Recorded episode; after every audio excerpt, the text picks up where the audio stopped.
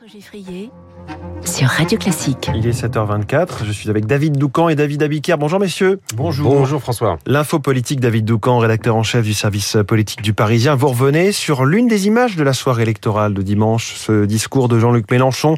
Euh, le fond du propos était conquérant, mais la forme a, étonné beaucoup de monde. Ah oui, puisqu'il avait l'air complètement déprimé. Euh, Sa voix était voilée, son débit très lent, son visage fermé. Il appelait euh, le peuple de gauche à déferler dimanche prochain, mais les mots, eux, coulaient au, au La NUP a gagné le premier tour, mais Mélenchon a déjà perdu le second. D'où le côté surréel de sa déclaration de dimanche soir, commente un proche d'Emmanuel Macron. Le masque serait donc tombé, le tribun serait passé malgré lui aux aveux, trahi par son langage corporel, forcé la cohabitation, cela ne se produira pas, et il ne sera pas élu à Matignon, comme il le disait. C'est un problème pour la gauche, puisque le principal levier de mobilisation, c'était bien cette perspective, cette histoire qu'il a inventée dès l'entre-deux tours de la présidentielle et qui a, il faut le dire, bien pris euh, dans l'opinion. Sentant le danger, ses amis ont expliqué hier qu'il était tellement ému Ouais. par les résultats de la gauche unie qu'il en avait, l'espace d'une déclaration, perdu euh, sa verve et son énergie. Est-ce que selon vous, David, c'est crédible? Non, euh, Jean-Luc Mélenchon connaît par cœur la carte électorale. Il sait que le premier tour des législatives peut tout à fait se révéler être en trompe-l'œil, que même si le parti du président a perdu des voix depuis 2017, rien ne garantit qu'il n'ait pas la majorité absolue.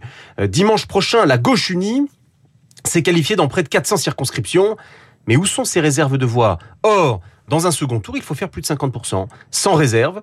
Euh, si vous plafonnez à 35 ou 40, eh bien, c'est insuffisant. Les mathématiques sont cruelles. Et Mélenchon sait compter. C'est d'ailleurs pour cela qu'il se tourne vers les abstentionnistes. Mais comment convaincre ceux qui ont boudé les urnes au premier tour de se déplacer au second si lui-même euh, n'y croit plus et le laisse entrevoir? Qui plus est, euh, Mélenchon a commis l'erreur de ne pas être lui-même candidat aux législatives. Donc, même s'il réussit à obtenir le premier groupe d'opposition à l'Assemblée nationale, eh bien tout se fera sans lui. Les insoumis expliquent que l'intervention de dimanche soir était placée sous le signe de la gravité.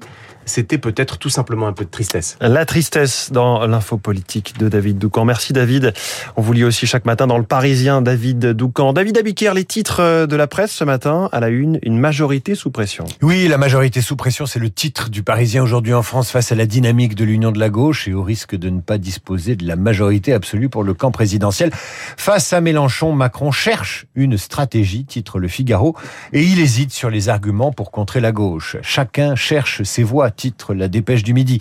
Quelle position quant au deuxième tour euh, NUP et RN s'affrontent. Macron tortille du front, observe Libération.